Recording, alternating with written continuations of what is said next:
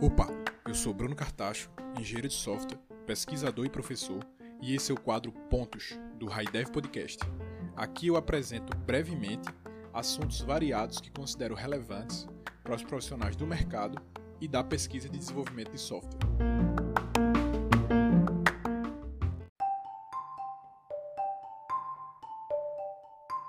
No episódio de hoje, eu falo sobre os ganhos que acho que um profissional do mercado de desenvolvimento de software tem ao fazer um mestrado ou um doutorado. Em resumo, acredito que essa experiência de pesquisa acadêmica permite que você consiga ampliar suas possibilidades de ação, aprender a lidar com a rejeição, aprender a seguir por trilhas incertas, aprender a escrever, desenvolver o pensamento crítico e científico, formar uma rede de contatos global, dominar o inglês e adquirir um status adicional.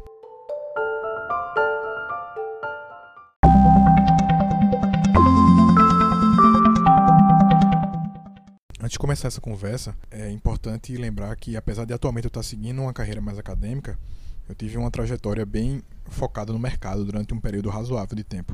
E é interessante perceber como sempre que eu converso com meus colegas que ainda atualmente estão no mercado, às vezes eles me procuram para poder trocar uma ideia e discutir é, sobre essa minha vivência na academia também. E uma coisa que normalmente eu percebo que eles, via de regra, já perguntam de cara é qual os ganhos que eu tenho se eu resolver fazer um mestrado ou um doutorado, se minha carreira é mais focada no mercado, em trabalhar em empresas de desenvolvimento de software. E essa é uma pergunta legítima e uma das perguntas mais importantes que uma pessoa vai fazer quando decide se dedicar tanto tempo a alguma coisa principalmente quando ele vai precisar se dividir na sua carreira no mercado e na sua trajetória acadêmica. Então, considerando que é, várias pessoas já haviam me perguntado esse tipo de pergunta, eu comecei a pensar em tentar estruturar as ideias e apresentar aquilo que eu acredito que sejam os principais ganhos que uma pessoa tem ao ter uma experiência acadêmica de pesquisa, principalmente pensando nos benefícios e nos ganhos que essa pessoa vai ter do ponto de vista da carreira dele no mercado. O primeiro ganho, que talvez seja o mais claro deles, é que ao você fazer um mestrado ou um doutorado, com certeza você vai ampliar suas possibilidades de ação enquanto profissional. Eu, pessoalmente, na minha carreira, eu procuro privilegiar caminhos que eu consiga ampliar as minhas possibilidades de ação. Então, é aquela velha máxima de não colocar todos os ovos na mesma cesta. Então, a partir do momento que você tem um mestrado e um doutorado e você também já tem sua carreira consolidada no, no mercado, você ampliou a sua possibilidade de ação enquanto profissional. Você agora tem duas possíveis carreiras a seguir. Não necessariamente você precisa escolher qual delas a seguir. Você pode, durante um momento, estar tá atuando mais no mercado, em outro momento, você está atuando mais na academia, na área de pesquisa, você pode transitar entre esses dois mundos.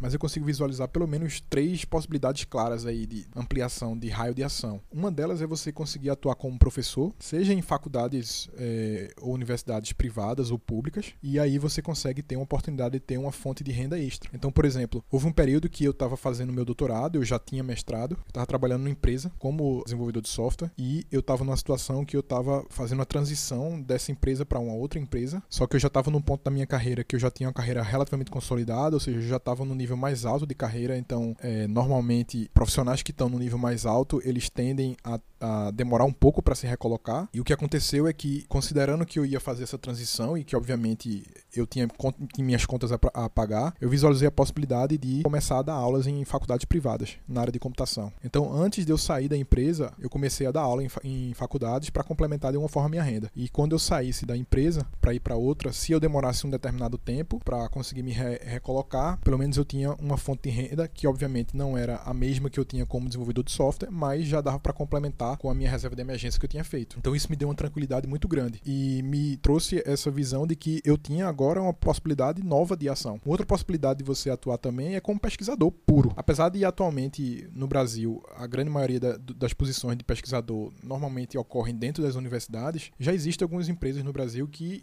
estão contratando doutores, ou seja, eles, eles querem pessoas que tenham doutorado, que são pesquisadores. Eles pagam por isso em um salário muitas vezes compatível com qualquer outra posição de mercado na área de desenvolvimento de software. Então, claro, isso ainda não é tão difundido quanto, quanto é nos países desenvolvidos, mas já existe essa demanda. Agora, se você amplia isso daí para os países desenvolvidos, ou seja, se você pensa em sair do Brasil, com certeza isso aí vai aumentar muito a tua capacidade de empregabilidade e de ação nesses outros países. Então, eventualmente você pode procurar emprego no país não só como desenvolvedor de software, mas também como pesquisador ou como professor de universidade. E o requisito aí é ter o quê? Via de regra, um doutorado. Outra possibilidade de atuação também é você não só ficar restrito à área de computação, mas diversificar suas áreas de conhecimento. Então, tem algumas pessoas que fazem ou mestrado ou um doutorado em áreas que não são relacionadas à computação, mas eles aplicam a computação de alguma forma para gerar pesquisas nessa outra área. Então, às vezes na área de medicina, biologia, matemática, física, em qualquer outra área. E esses profissionais, muitas vezes, eles conseguem se inserir é, no mercado não só da área de desenvolvimento de software e computação, mas nessas outras áreas. Muitas vezes eles são convidados para serem professores e pesquisadores em, em, uma outra, em uma outra área de atuação. Então você ampli, ampliou ainda mais, você consegue sair aí a, além da computação. Existem vários exemplos de pessoas que, que eu conheço e que têm esse tipo de formação mais híbrida. Um dos exemplos mais emblemáticos que me vem à mente agora é do Jones Albuquerque, que ele é atualmente ele é professor da Universidade Federal Rural de Pernambuco, mas ele, ele tem mestre, graduação, mestrado e doutorado em computação, mas depois que ele terminou o doutorado dele, ele começou a pesquisar na área de biologia e de saúde de um modo geral, como é que ele conseguia aplicar a computação nessas áreas e também se utilizar de uma forte base matemática que ele tinha. Então, ele começou a trabalhar junto com departamentos de pesquisa na área de epidemiologia. Ele conseguiu desenvolver modelos matemáticos e computacionais para poder simular e prever certos comportamentos epidemiológicos. E aí, inclusive, ele não ficou só na área de pesquisa. Ele chegou a fazer, desenvolver projetos aplicados, juntos com, com instituições públicas e privadas, e até chegou um ponto que atualmente ele chegou a fundar uma startup, que é uma empresa que lida somente com, com tracking de doenças epidêmicas. Então, é um cara que tem uma atuação bem ampla e com certeza ele se inseriria muito tranquilamente em empresas ou em agências de pesquisa da, na área de saúde, não só na área de computação. Então, esses são as três principais possibilidades de ação que eu vejo que se abre a partir do momento que você tem um mestrado e principalmente um doutorado. Você conseguir atuar como professor, você conseguir atuar como pesquisador e você conseguir atuar até em outras áreas que não na computação. Agora, um outro ganho muito importante que eu acho que você tem ao seguir uma trajetória de pesquisa acadêmica é um ganho muito intangível, que eu acho que é você aprender a lidar com a rejeição. Eu acho que tirando as pessoas que trilham um caminho empreendedor, acho que dificilmente você vai ter uma carreira tão cheia de rejeições jogadas na sua cara como uma trajetória acadêmica. Quando você é um aspirante, é um pesquisador, a rejeição é um negócio que acompanha você o tempo inteiro. E não só durante o mestrado e doutorado, mas quando você segue uma carreira de pesquisa, essa rejeição ela continua ocorrendo. Ela só não tem o mesmo peso que antes e talvez tenha uma frequência menor mas ainda assim é uma coisa sempre presente. Uma coisa mais comum que tem é você trabalhar meses e muitas vezes até anos em uma pesquisa, e quando você tenta publicar aquela pesquisa com um artigo científico em alguma revista ou alguma conferência que seja conceituada, você simplesmente recebe um rejeitado atrás do outro, seja porque a pesquisa não está com o método redondo o suficiente, seja porque as pessoas que revisaram não revisaram da melhor forma possível, ou seja porque elas não acreditam naquela pesquisa daquela forma. Então, você precisa desenvolver um psicológico para poder lidar com esse tipo de coisa que você dificilmente vai ter no mercado. Eu pessoalmente tive uma carreira razoável no mercado de desenvolvimento de software e nunca enfrentei tanta rejeição como enfrentei na academia. Só para vocês terem uma ideia, por exemplo, tem um pesquisador que eu conheço, que é da Universidade Federal de Pernambuco, o Fernando Castor, um cara extremamente experiente, um pesquisador de referência aqui na, no Brasil. Tem um texto que ele postou no, no blog dele que ele relata a saga que foi ele tentar publicar uma pesquisa que ele fez junto com alguns alunos dele e que chegou e que ele chegou a ter pelo menos quatro rejeições e ele só conseguiu publicar essa pesquisa depois de quatro anos. Então, só para você ter uma ideia, isso é uma pesquisa sendo liderada por um pesquisador experiente e que, para ele conseguir publicar aquela pesquisa, ele demorou quase o tempo de um doutorado inteiro, recebendo várias rejeições no meio do caminho. Eu, pessoalmente, tenho vários artigos que, durante o meu mestrado e durante o meu doutorado, recebi rejeições diversas vezes. Algumas dessas pesquisas eu pegava aquelas rejeições, trabalhava em cima delas, refletia sobre as críticas que tinham sido feitas. Quando as críticas eram construtivas e positivas, eu melhorava ainda mais minha pesquisa e tentava submeter para a próxima. Aí, eventualmente, levava uma rejeição, pegava as novas críticas e ia submetendo para a próxima. Até chegar num ponto que a minha pesquisa ficava irrefutável. Eu já tinha levado tanta pancada de, todo, de tanto lado, tanta crítica, que em algum momento aquela pesquisa estava redonda o suficiente e pronta para ser publicada. Mas é importante dizer que as coisas não são tão simples assim. Às vezes tem algumas pesquisas que você simplesmente não consegue mais consertar. A forma como ela foi feita, eventualmente você precisaria jogar lá fora inteiramente. Eu, inclusive, tenho artigos e pesquisas que eu nunca publiquei, depois de ter levado várias rejeições. E teve alguns que levaram várias rejeições e eventualmente foram publicadas, depois de ficarem muito robustas. E tem algumas poucas pesquisas que eu submeti de primeira foram aceitas. Mas é bom que se diga, principalmente durante o mestrado e doutorado, acredito que seja mais a exceção do que a regra. Talvez quando você comece a ficar um pesquisador mais experiente, você consiga ter essas aprovações de forma mais direta, mas ainda assim as rejeições vão estar sempre presentes. Então, muitas vezes a sua pesquisa você ficou lá trancafiado, trabalhando meses e meses, até anos em cima daquela pesquisa. Você vai lá, submete, você botou o sangue, botou o coração e a alma naquilo ali, e aí você recebe um rejeitado, pessoas que vão lá criticar duramente a sua pesquisa. É, muitas vezes quando você recebe no primeiro momento, você não consegue nem lidar bem com aquilo ali, você acha que está todo mundo errado, porque você. Aquela pesquisa, claro que você fez daquele jeito, tá, que está correto. Depois, quando você olha com um olhar mais tranquilo, mais sereno, muitas vezes você consegue ver que várias das críticas elas são construtivas e realmente fazem sentido. É claro que eventualmente vai ter uma crítica ou outra de revisores que não revisaram o artigo da forma correta ou que não entenderam o que foi dito. Às vezes tinha coisa que estava dito lá e ele não, não leu ou não teve o cuidado de, de revisar da forma correta. Mas muitas vezes, até nessa situação em que ele não entendeu o que você lê, você também pode puxar para se ele não entendeu e outros revisores não entenderam, talvez a forma como eu escrevi não esteja tão clara. Até nesse sentido, você tem que repensar a forma como você escreve, como você apresenta uma ideia. Então, esse processo de você estar tá o tempo todo sendo de uma certa forma rejeitado ou sendo apontado críticas em relação ao trabalho que você faz, é um negócio que realmente cria uma certa casca de você conseguir suportar essa situação. Então, não só nos artigos que você submete, como eventualmente nas conferências. Então, era muito comum eu ir apresentar, ainda estava de uma certa forma um pouco imaturo como pesquisador, aprendendo a ser pesquisador. Eu ia nas conferências, principalmente no começo do doutorado, no mestrado, apresentava os artigos e a plateia muitas vezes eram os grandes pesquisadores que existiam do mundo todo lá e às vezes eles faziam perguntas ou questionamentos que na hora eu não saberia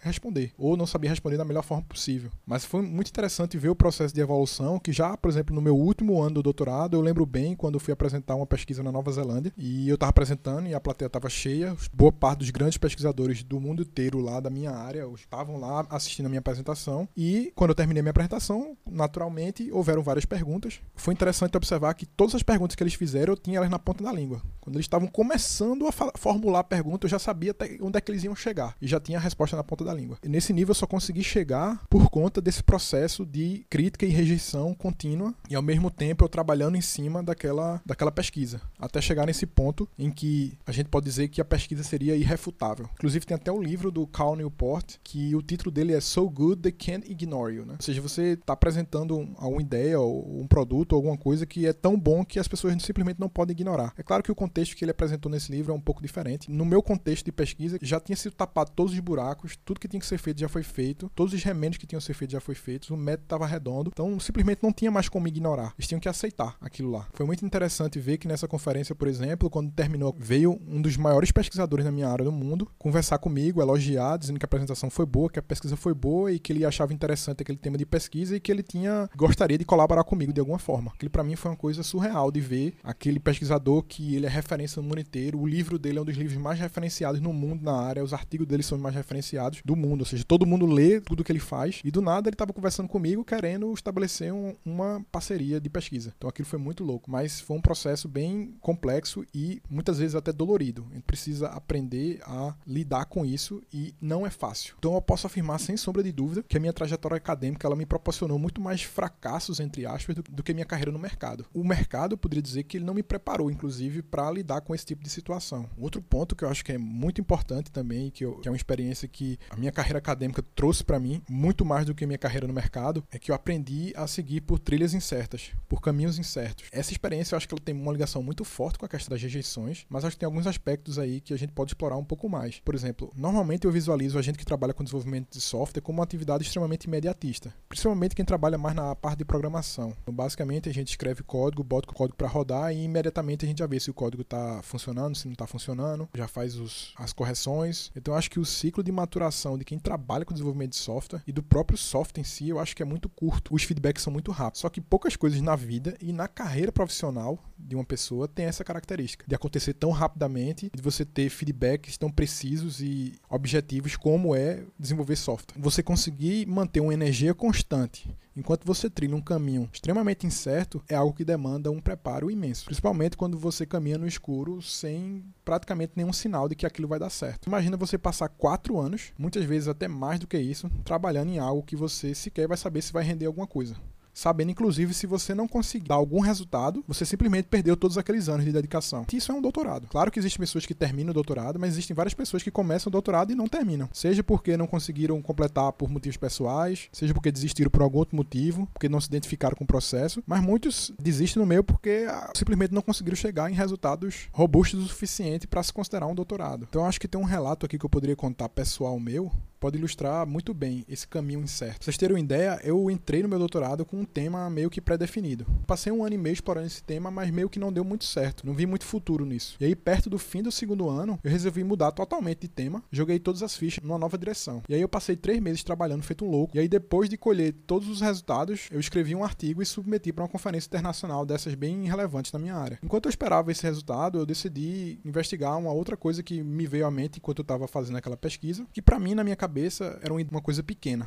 Mas como estava fácil e à mão e surgiu aquela ideia enquanto eu estava fazendo a pesquisa, e eu vi que logo em seguida tinha um prazo em outra conferência super importante na área, eu decidi dedicar um tempo e fazer essa outra pesquisa. E aí eu toquei essa pesquisa rapidamente em um mês, com bem menos intensidade do que a outra, e nesse meio tempo saiu o resultado do artigo que eu tinha submetido e que eu botei tanto esforço. E adivinha só, foi rejeitado. Aí foi o que eu fiz, peguei as, as revisões, juntei os cacos, fiz as melhorias e submeti dois papers, né, dois artigos para essa outra conferência. Ou seja, eu submeti o artigo principal que tinha sido rejeitado na primeira conferência, e o, o segundo artigo que eu achei que era uma coisa menor e, e, de menos importância. E aí, depois de um tempo, saiu o resultado dessa conferência, e, por incrível que pareça, o meu artigo que eu considerava que fosse o principal, ele foi rejeitado pela segunda vez, e o outro artigo, que era meio que sem importância, que eu submeti, ele foi aceito logo de primeira, nessa conferência que era super importante. Ele não foi só bem aceito, como ele foi super bem aceito. Então eu fui apresentar esse artigo na Espanha, e eu recebi vários retornos positivos. Muita gente estava interessada, e aí eu decidi seguir adiante com duas linhas de pesquisa em paralelo para ver o que é que daria certo. Eu não consegui largar de mão daquela pesquisa que eu tinha dedicado tanto e que eu acreditava tanto que ela seria uma boa coisa, mas por outro lado eu vi que essa outra linha tinha uma recepção interessante. Eu peguei as revisões do artigo que foi rejeitado, meu artigo que eu considerava principal, comecei a trabalhar mais uma vez em cima para tentar melhorar ele ainda mais. E do outro lado, eu segui fazendo os desdobramentos da minha da pesquisa que eu considerava que tivesse menos importância. No final das contas, para minha surpresa, esse segundo caminho que acabou se provando o mais frutivo dia após dia. Eu não posso dizer para você que foi um mar de rosa, porque fazer pesquisa nunca é, mas nos próximos dois anos, até o final do meu doutorado, eu cheguei a publicar cinco artigos nessa linha, todos em conferências e revistas internacionais de alto impacto na área. Então eu fui apresentar artigo na Irlanda, no ano seguinte eu fui apresentar dois artigos na Argentina e um no Canadá. Depois, no outro ano, eu fui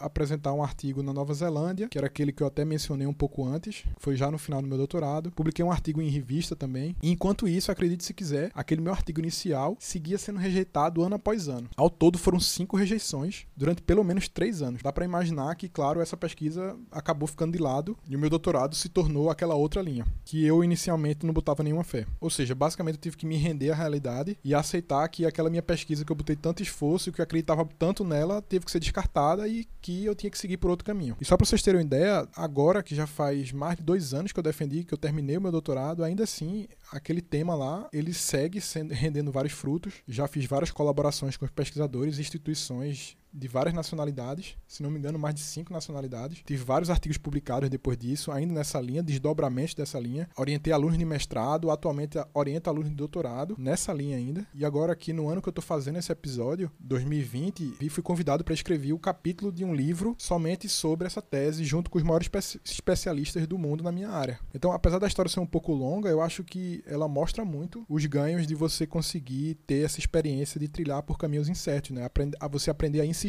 a desistir e eventualmente abraçar as oportunidades quando elas aparecem. Então tem algumas situações que você realmente precisa insistir para poder ver se aquilo vai dar certo ou não, mas tem outras situações que você simplesmente precisa desistir. Então eu acho que se você pegar essa experiência de você aprender a trilhar esses caminhos incertos, mais essa essa carapaça que você cria ao aprender a lidar com rejeição, eu acho que isso traz uma experiência que dificilmente você vai ter no mercado trabalhando em empresa desenvolvendo software. E você pode utilizar essa experiência com certeza se você quiser tentar alguma coisa que seja um pouco diferente do convencional na sua sua carreira. Porque muitas vezes a gente olha para nossa carreira de desenvolvimento de software, trabalhando em empresa, de uma forma muito linear. Então, o máximo que a gente muda é trocar de empresa, trabalhar com uma linguagem diferente, trabalhar com um framework diferente ou com uma metodologia diferente, e eventualmente até sair de uma carreira de desenvolvimento para ir para uma carreira mais de gestão. Mas é o máximo que a gente consegue lateralizar. Mas, sem dúvida, você pode tentar tocar iniciativas que sejam mais ousadas, vamos dizer assim. E aí, numa situação dessa, você tendo um treino e essa experiência, tendo criado essa carapaça, aprendido a lidar com a rejeição, aprendido a trilhar essas as trilhas incertas, você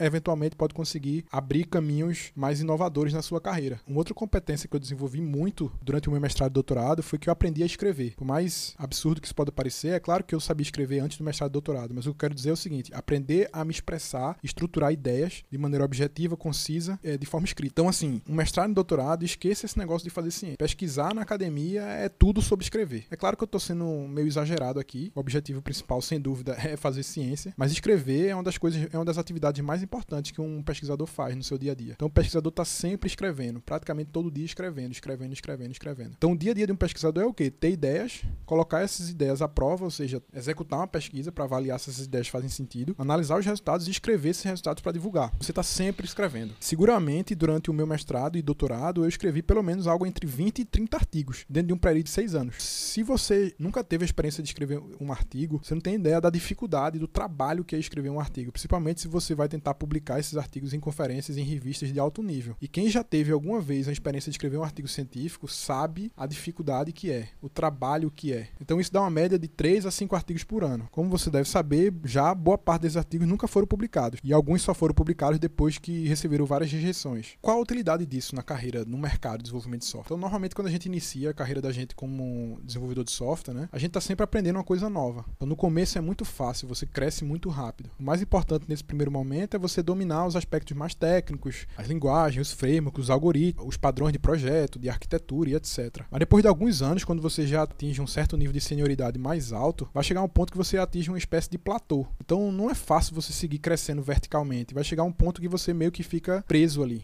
A única forma de você se desenvolver, muito provavelmente, vai ser horizontalmente, ou seja, você crescer para um outro lado, ainda que seja dentro da área de desenvolvimento de software. Para você seguir se desenvolvendo, a gente vê que uma das maiores barreiras é a comunicação.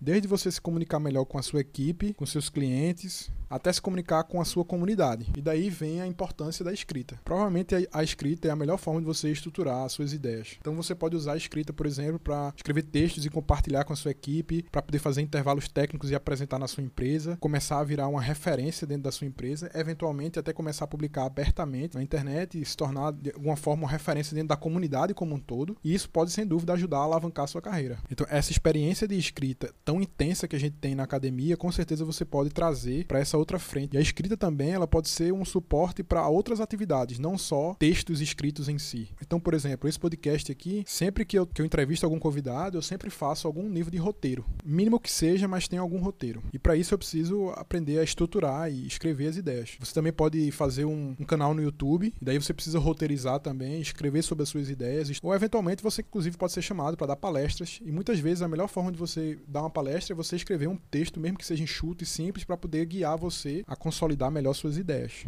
Então, por exemplo, no meu caso tem aqui o High Dev Podcast, eu tenho alguns quadros de entrevista em que eu roteirizo isso. Também tem esse quadro aqui eu apresento alguns pontos que eu considero que sejam importantes. E normalmente esses pontos, eles são fruto de um texto que eu já escrevi e já postei no meu blog. Isso aqui que eu estou falando para vocês é um texto que eu escrevi no meu blog. Outro exemplo também são as palestras que eu sou convidado. Então, eu já fui convidado para dar várias palestras, fazer várias lives em relação a vários temas. Um dos que eu achei mais interessante foi quando eu fui convidado pela OAB, né, que é a Ordem dos Advogados do Brasil, Brasil para dar uma palestra no Encontro Nacional de Propriedade Intelectual e me convidaram para falar sobre os impactos da inteligência artificial na prática jurídica. Daí eu tive que dar uma estudada sobre o tema para me aprofundar um pouco mais e falar sobre isso com propriedade. Cheguei inclusive até a escrever um texto relativamente grande até e postei no meu blog. E depois que eu escrevi esse texto, que eu estruturei as ideias, preparei uma apresentação e fui fazer a palestra lá e a palestra foi muito bem aceita e foi bastante elogiada. Toda a ideia foi estruturada em torno de um texto. E aí, veja só, eu consegui me comunicar com outra comunidade. Então, antes de eu fazer mestrado, eu ficava muito impressionado como alguém conseguir escrever alguma coisa que tivesse 200 páginas, eventualmente até 300 páginas. Mas depois que você entra, você passa pelo processo, você vê que é tudo muito natural. Você vai desenvolvendo aquilo de uma maneira quase que intuitiva. Então, hoje em dia, escrever é uma atividade que eu incorporei no meu processo criativo. Então, normalmente, quando eu quero pensar mais profundamente em alguma coisa, eu normalmente vou escrever sobre aquilo. Assim, escrever todo mundo sabe, escrever bem e de maneira sistemática, isso pouca gente domina. E a academia, ela te força a ter essa experiência, quer você queira, quer não. Mas aí você pode se perguntar, por exemplo, se a escrita acadêmica é uma escrita diferente da escrita escrita mais informal e realmente você tem uma certa razão. Mas acredite se quiser, cada vez mais eu vejo na academia, pelo menos em computação, a escrita de artigos científicos, eles estão cada vez mais objetivos, sem firula, sem blá blá blá, sem conversa mole. Se você submete um artigo com aquela cara de gerador de lero-lero, cheio de parágrafo escrito que não está dizendo nada, você com certeza vai receber um rejeitado assim, sem nem receber uma revisão. Vai logo ser rejeitado. Então os artigos têm que ser objetivos, tem que comunicar bem, tem que ser atrativo, ser fácil de ler. E óbvio, não é exatamente uma escrita convencional, mas ainda assim você consegue trazer aquela experiência para outras modalidades de escrita. Um outro ganho que eu acho que é muito grande que você tem ao fazer um mestrado e doutorado é você desenvolver o pensamento científico, crítico. Então, normalmente quem trabalha no mercado de desenvolvimento de software tem um certo privilégio de conseguir desenvolver o que eu poderia chamar de raciocínio algorítmico. E a gente tem a possibilidade, inclusive, de usar esse raciocínio algorítmico de uma forma bem ampla na nossa carreira e na nossa vida. Então, acho que programar, inclusive, ensina a gente a olhar os problemas grandes e complexos e quebrar ele em problemas menores e que sejam tratáveis. Desenvolvedores de software são exímios solucionadores de problemas. Só que eu acho que um mestrado e um doutorado, uma trajetória acadêmica, ele coloca a gente em uma camada extra em cima dessa aptidão, que permite a gente ter um nível a mais de sofisticação no nosso pensamento. É o que eu poderia chamar de pensamento científico ou pensamento crítico. Né? Enquanto o raciocínio algoritmo, a gente se preocupa com como o científico e o crítico a gente pergunta com o porquê. Então, quando a gente aprende a fazer pesquisa, a primeira coisa que a gente tem que aprender é a fazer perguntas. Dar um passo atrás nas nossas convicções e se perguntar: e por que, que isso ocorre? E se isso fosse feito de uma outra forma, o que é que mudaria? Como é que eu consigo medir se aquilo mudou ou não? Se aquilo ficou melhor ou não? E aí você começa a ver que, na realidade, mais importante do que saber solucionar problemas é saber também fazer boas perguntas. Porque boas perguntas vão te levar boas soluções. Já se você sabe solucionar bem um problema gerado por uma pergunta que não é tão relevante, você perdeu o seu tempo trabalhando em algo que não era tão relevante. Então, o raciocínio algoritmo, o raciocínio do mercado, do desenvolvedor de software, ele, ele nos torna excelentes executores, o que obviamente tem o seu mérito. Excelentes respondedores de perguntas. Já o pensamento científico e crítico, ele nos leva a explorar o campo das perguntas, aprender a fazer as perguntas certas. Então, daí você começa a ser um pouco mais crítico e se perguntar, por exemplo, se certas modas que a gente vê tão comumente na área de desenvolvimento de software, elas fazem sentido ou não. Se você deveria aderir a elas de maneira cega ou não. Perder seu tempo fazendo aquilo ali ou não, investindo naquilo ali ou não. Então, será que uma linguagem X, Y, Z realmente ela é melhor do que a outra porque ela é mais bonita, porque a sintaxe dela é assim, assado, que a tipagem dela é de um jeito ou de outro, um framework assim ou assado é melhor do que o outro, mas o que é melhor? Como é que você define melhor? Como é que você mede se aquilo de fato é melhor? E você pode, inclusive,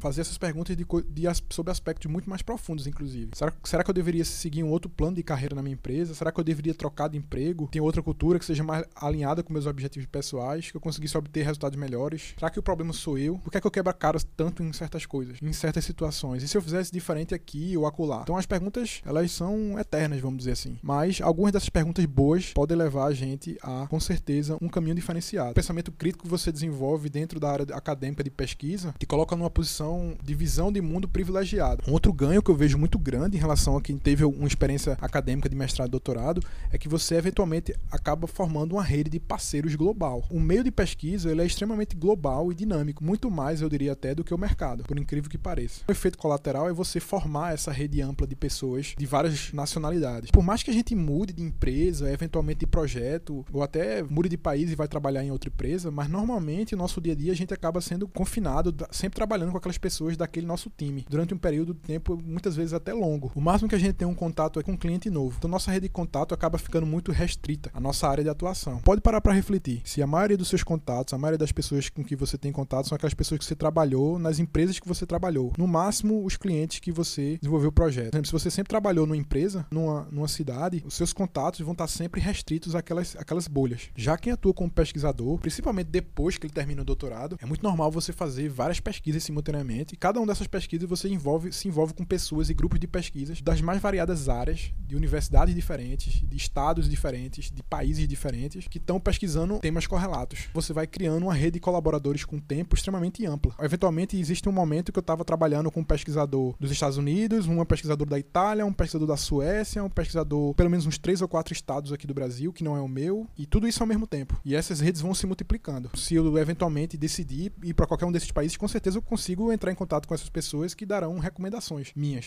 E às vezes eu poderia dizer que é quase assustador a quantidade de pesquisadores e pessoas que eu já trabalhei direto ou indiretamente até hoje na área de pesquisa. Se eu parar para pensar direitinho, pelo menos aí eu trabalhei com pesquisadores de umas 15 nacionalidades, de várias instituições de pesquisa que eu não saberia nem contar, e tudo isso acabou abrindo as portas do mundo para mim, me tornando de uma certa forma um cidadão global, de fato. Antes de entrar no mundo acadêmico, eu só tinha feito uma viagem para fora do Brasil. Recentemente, quando eu fui contar os carimbos no meu passaporte, eu vi que eu tinha passado por pelo menos 17 países em cinco continentes. Tudo isso devido às minhas pesquisas. Depois de passar por tantas imigrações, de resolver tantas questões de viagem, de visto, de acomodação, de aprender a me locomover em várias cidades, inclusive algumas cidades e locais que as pessoas nem sequer falam inglês, a gente aprende a se virar em qualquer lugar do mundo, em muitas situações de extrema dificuldade. Isso me tornou muito mais aberto a ver que o que a gente faz aqui no Brasil, se você fizer bem feito, ele é de nível global e você não tem grandes dificuldades de trabalhar ou morar fora se essa for a sua vontade. Se for parar para pensar aqui, eu me lembro que pelo menos eu fui para que países? China, Peru, Argentina, Canadá, Estados Unidos, Irlanda, Espanha, Inglaterra,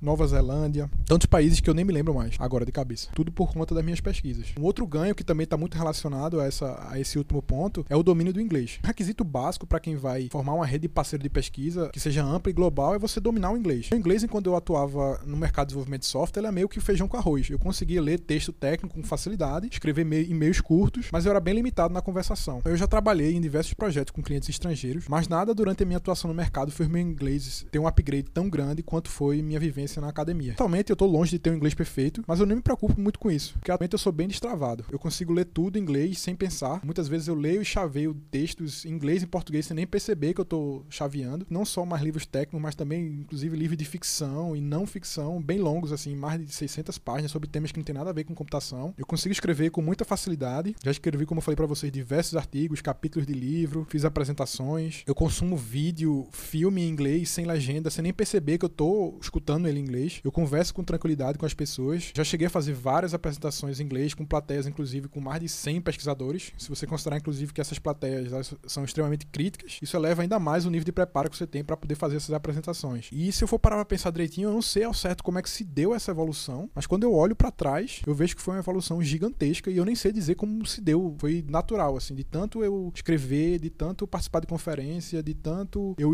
ter que escutar vídeos, enfim eu acabei evoluindo naquilo ali de alguma forma. A necessidade ela foi ditando o meu desenvolvimento no inglês. Quando a gente trabalha no mercado de software, muitas vezes é possível a gente evitar esses contatos diretos com clientes estrangeiros ou com pessoas de fora, se você trabalha principalmente no Brasil, porque eventualmente alguém na nossa equipe que fala melhor inglês, se comunica melhor, vai resolver aquilo pra gente, né? Então a gente tem meio que com a, a nossa equipe para se escorar, alguém da nossa equipe para se escorar, né? Na academia não tem muito como você correr, né? O artigo é seu, você tem que apresentar. O artigo é seu, você tem que escrever. Os 200, 300 artigos que você tem que ler, é você que tem que ler, não é outra pessoa pessoa. Não tem como terceirizar isso. Então, ou você faz, ou sua pesquisa não vai andar. O último ponto que eu acho que é válido mencionar também seria o status de você ter um mestrado ou um doutorado. Talvez esse seja um dos ganhos mais polêmicos, vamos dizer assim, porque o status é uma coisa que você não deveria perder muito tempo com isso. O problema do status é você se perder nele. É você realmente achar que você é uma pessoa melhor do que os outros, ou que sabe mais do que os outros porque você tem um mestrado e doutorado, e isso não tem cabimento. Eu acho que você deveria entender que o mestrado e doutorado, ele, ele te dá uma autoridade para falar sobre determinados temas que muito dificilmente você vai ter. No fim das contas, esse status, ele abre portas, sem sombra de dúvida. Objetivamente, ele abre portas. Se você for olhar requisitos de submissão, por exemplo, para vistos em países desenvolvidos, se você tiver um doutorado, por exemplo, com certeza as suas chances de conseguir um visto vão ser muito maiores. É objetivo e concreto isso, não, não há muito o que discutir. Ter um mestrado um doutorado, ele de certa forma te torna uma referência, alguém que eventualmente precisa ser escutado. Com o aumento das pessoas que estão tá seguindo a carreira acadêmica e com o aumento de doutores, etc., essas figuras, né, com doutorado, elas não são mais tão raras como antigamente, mas ainda assim o título ele tem um certo apelo que, sem dúvida, pode abrir muitas portas para você, tanto na sua área de atuação profissional, como em outras áreas na sociedade de uma maneira geral. Mais uma vez, o importante é só você não se perder em relação a esse status. Você saber usar de maneira positiva. O melhor doutor é aquele que você convive e você não faz a menor ideia de que ele tem um doutorado. Eu diria para você procurar sempre se cercar desses. Então, assim, esses são dos principais ganhos que eu visualizo que alguém que trabalha no mercado tem ao ter uma experiência de fazer um mestrado ou um doutorado, que dificilmente ele teria de maneira simples essa experiência na trabalhando somente no mercado. Isso não significa dizer que essas